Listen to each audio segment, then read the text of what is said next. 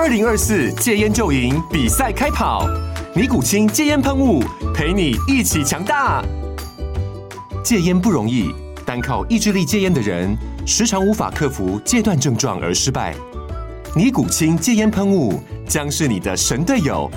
简单一喷，药品急速释放，立即缓解七大戒断症状，不限场合提高戒烟成功率。除了尼古清神队友，你还可以寻求专业医疗人员协助，一起迈向戒烟成功之路。尼古清戒烟喷雾，用科学方法戒烟，请咨询全台各大药局及戒烟门诊。本广告由尼古清戒烟喷雾、卫部药书字第零二七八三五号提供。嘉安嘉护股份有限公司，台北市中山区民生东路三段二号十楼，北市卫药广字第一一三零三零一九零号。尼古清戒烟喷雾，相伴每个新开始。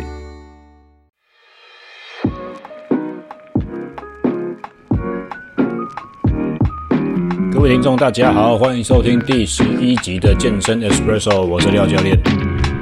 那今天的题目呢，听起来很像在玩那个什么打一句有声音的句子 challenge 那种活动一样，因为。很显然，这是一句耳熟能详的广告词嘛。如果你们一时之间想不起来是哪个品牌的话，让我帮你们各位重温一下。担心碰撞吗？光补钙不够，这是哪一个产品？好，我们就不讲出来了哈。呃，为什么会想到今天的话题呢？是因为今天刚好在中心的办公室的时候啊，我们警卫大哥。呃，帮忙送包裹到我这间来，然后他看见我桌子上面有一个有一罐钙片，然后他就心血来潮就问我说：“啊，那个钙片这种东西啊，像我们这种年纪的人啊，呃，补这个会不会卡头夫会比较好一点呢？然后每一工拢要行几个万步的这种的，就担心我的卡头夫未来安怎不啊？那我就跟他讲说，诶，这个没有用。”好，这个是之前我自己骨折的时候，我买来吃，促进我的骨头要愈合、快速生长、有养分的。但是你骨质的强健程度，基本上不是吃就可以。这件事情啦，其实是我对于这句广告词那个产品，那他那一个广告，我对他实。非常不满的一个地方，因为这则广告怎么讲呢？它的隐含的意思就是说，呃，告诉你只要吃对营养补给品，你的一些骨质疏松、骨骼退化，随着年龄慢慢健康程度下降的问题，就可以获得有效解决。我个人对这件事情是非常非常不认同的，这也是我跟我们警卫大哥所说的一模一样的事情。我跟他说，你骨头要健康，你就是要训练的负荷要进来。哦，你训练负荷一定是先决条件啊！你如果训练负荷有了，但是你的建筑物的材料不够哦，你身体想要把自己骨头长强壮一点，但是这个时候你吸收的养分不足，只有在这种前提之下呢，哦，你去补充钙片才会有很明显的效果。如果你没有负荷的刺激，你没有训练。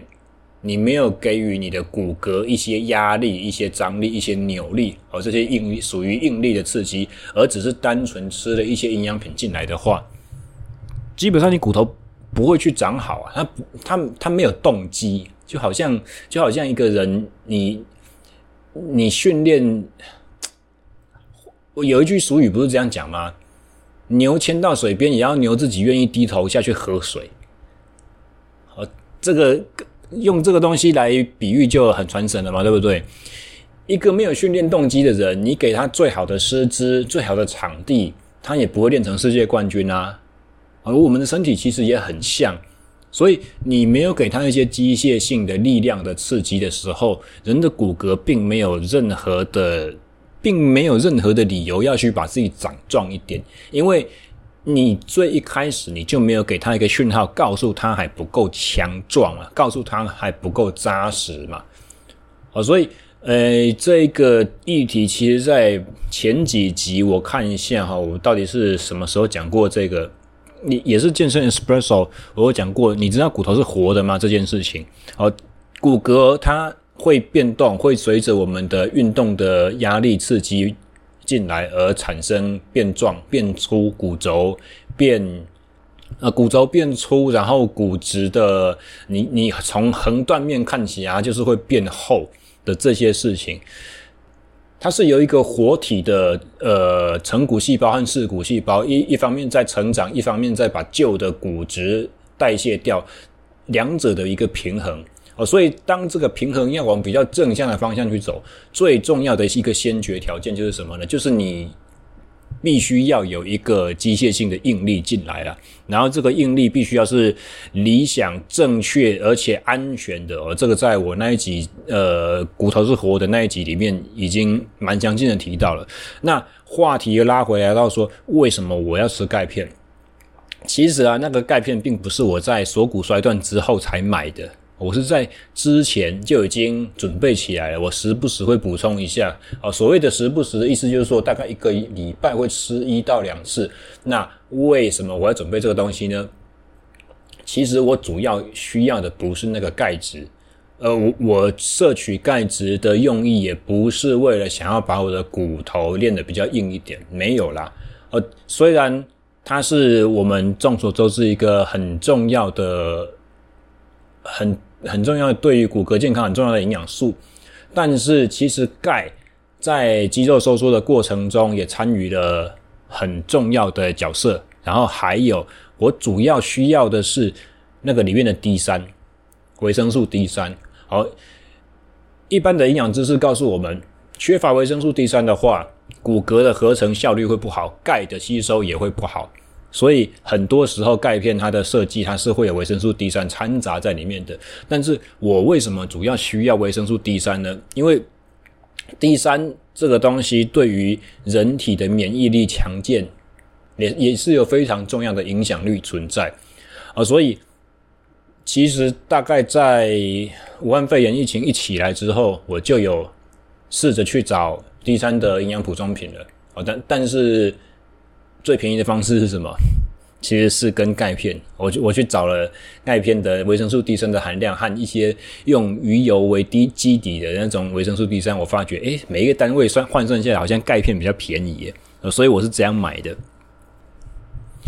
那么除了免疫功能强健，对于抵抗疾病它有好处之外，其实，在那一次就是刚买的维生素 D 三，刚刚买的钙片，包含维生素 D 三，我第一次头一两次摄取，大概前几周吧，我就发现一个很意外的效果是，诶，我的训练后的恢复忽然变好。那其实这个的话也不难理解啦，因为我们运动负荷进来，身体产生发炎反应。还有进进行一些修补再造的这个机制呢，其实全部都是人体的免疫系统在参与的，啊，所以免疫系统它在呃病原体出现的时候，它负责了一个抵抗疾病的功能。但当我们没有一些疾病危害的风险的时候呢，免疫系统它还有一个很好用的第二个专长，就是它负责把我们从身体受到运动负荷产生的损伤中间修补。回来，然后变得更强健。所以很显然，在我之前缺乏维生素 D 三的这个情况之下，我的训练，呃，我的训练恢复品质不好，其实很可能是跟我的免疫系统的功能不够健全有关系，而不是说，呃，你睡得不够好哦，你的一些恢复的措措施手段做得不够充足这样的关联啊。但是啦。出于一个个人亲身经验的分享，我也必须要告诉各位，在那两个礼拜之后，效果好像就没了，我又恢复到就是恢复速度和恢复品质差不多一样的情况。所以这代表什么意思呢？就是说，其实跟很多训练的方法类似啦，就是说，呃，你一个新的手段进来，不管它这个手段是营养补充还是新方新的训练负荷的刺激，它都有一个。比较高的什么边际效用，因为它是新的，所以新的刺激产生的效果通常就比较显著。当你这个刺激同样的刺激多做几次之后，它效果就越来越差，越来越不明显。哦，所以另外一件事，这这是其中一个。那另外一件事情就是告诉我们说，学理上告诉你的是一回事，但是实际上，特别是在营养补充品这种东西的方面，你还是必须要去亲身去尝试、去实验、去验证。那以前我在我为什么会知道维生素 D 三跟免疫系统的关系？当然也是因为我去读了那个国际奥会的营养学程嘛。那我在读那个营养学程的过程中，他们就一所有的讲师们，然后他的讲师是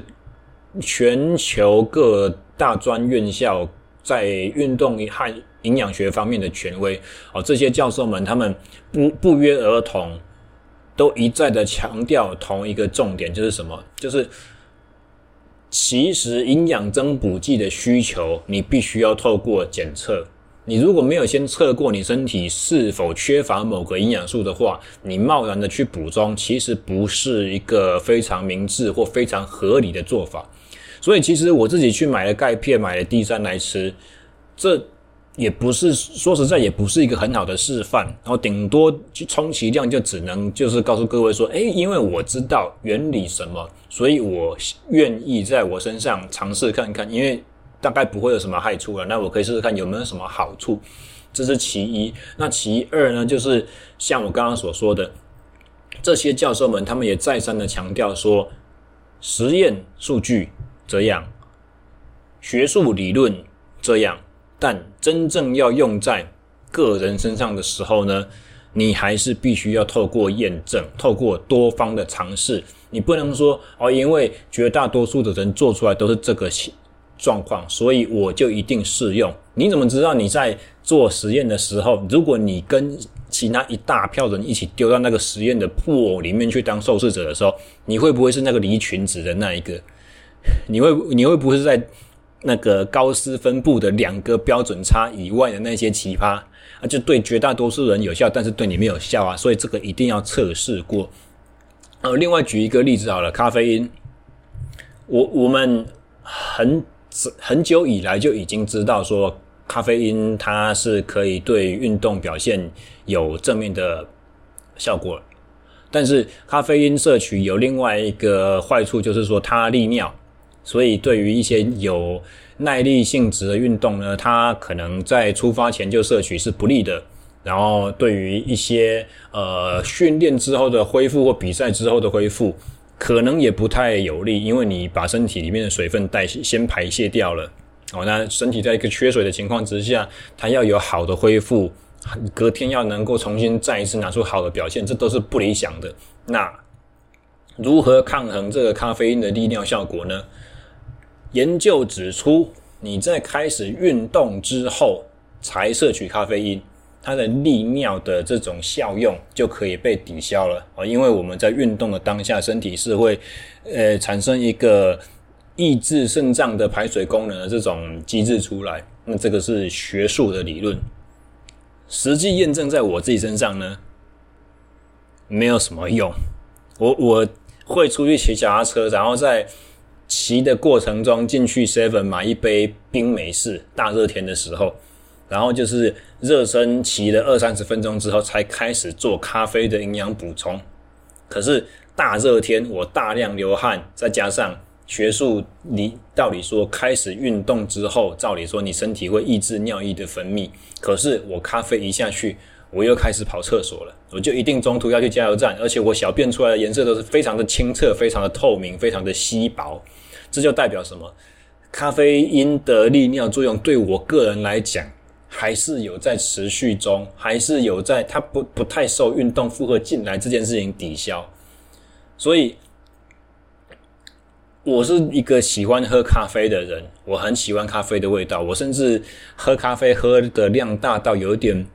哪一天如果没喝到的话，我就会头痛，我就会有那个戒断症候群，很糟糕，这真的不是一件好事。但是你看我喝的量已经这么大了，照理说我身体对于咖啡因的作用应该已经很熟悉，它不会是一进来就会有啪啦啦很很多奇奇怪怪的作用，但是。我还是没有办法习惯，我的个人的体质还是没有办法习惯，咖啡因一定会产生利尿，而利尿就对你的身体有一些不好的影响的这一个事实。所以你看，再一次的验证到了，学术理论一回事，但是验证应用在你个人身上又是另外的一回事。哦，这个是一些关于运呃运动方面的营养增补，在这集短集节目里面，希望能够带给各位的一些观念啦。好，那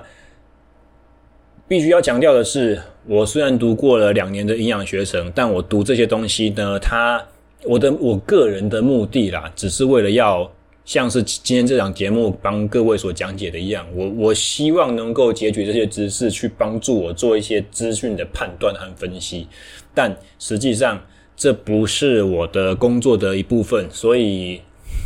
你那个什么，先呼吁一下，有减重需求的啦，需要计算热量摄取啦、消耗啦，或者是说希望能够透过我去帮你看菜单什么这些东西，不要找我，这个不是我们能够做的哦，这个一定是要去找国考合格通过的营养师才能够执行的业务哦。好，那本集的健身 Espresso 呢？十诶十五分钟刚过哈，十几分钟这个清新简短又醒脑的小知识介绍给大家。那我们下礼拜再见哦，大家呃不等一下，喜欢类似这种题材的朋友们，欢迎帮我按赞、留言、追踪和订阅哈。还有就是呃我我有发觉啦，在我上 Podcast 节目的各大平台里面，好像只有 SoundCloud 会保存我的。呃，播放清单的分类啊，所以如果你们喜欢听这种短的啦，不管是 Espresso 还是廖教练碎碎念，你希望能够专心多找一些这类型的节目，然后你又懒得一个一集一个一集一集自己去搜寻的话呢，欢迎到我的 SoundCloud 频道，我 SoundCloud 频道已经很贴心的帮大家把访谈类的啦，把训练漫谈啊，第一季、第二季、三季、第四季啦，还有把 Espresso 和廖教练碎碎念全部都。分别整理出播放清单出来了哦，相信可以给大家带来非常好的收听体验啦。好，那在这边也跟大家去做个说明。嗯，最后一件事情就是《减法训练》这本书到目前为止销量真的很好，再次感谢大家的呃。支持与爱护啦，好，那书买回去记得要看哈，啊，如果看不懂的话，欢迎透过我的脸书、透过我的 IG，或者是透过这些呃 Podcast 的平台留言提问，或者是九月初九月的第一周，我会回到台北去开一个新书的 QA 活动座谈哦，那这个活动是免费的，到时候再欢迎大家来参加。以上本周节目到这边，大家下礼拜再见，拜拜。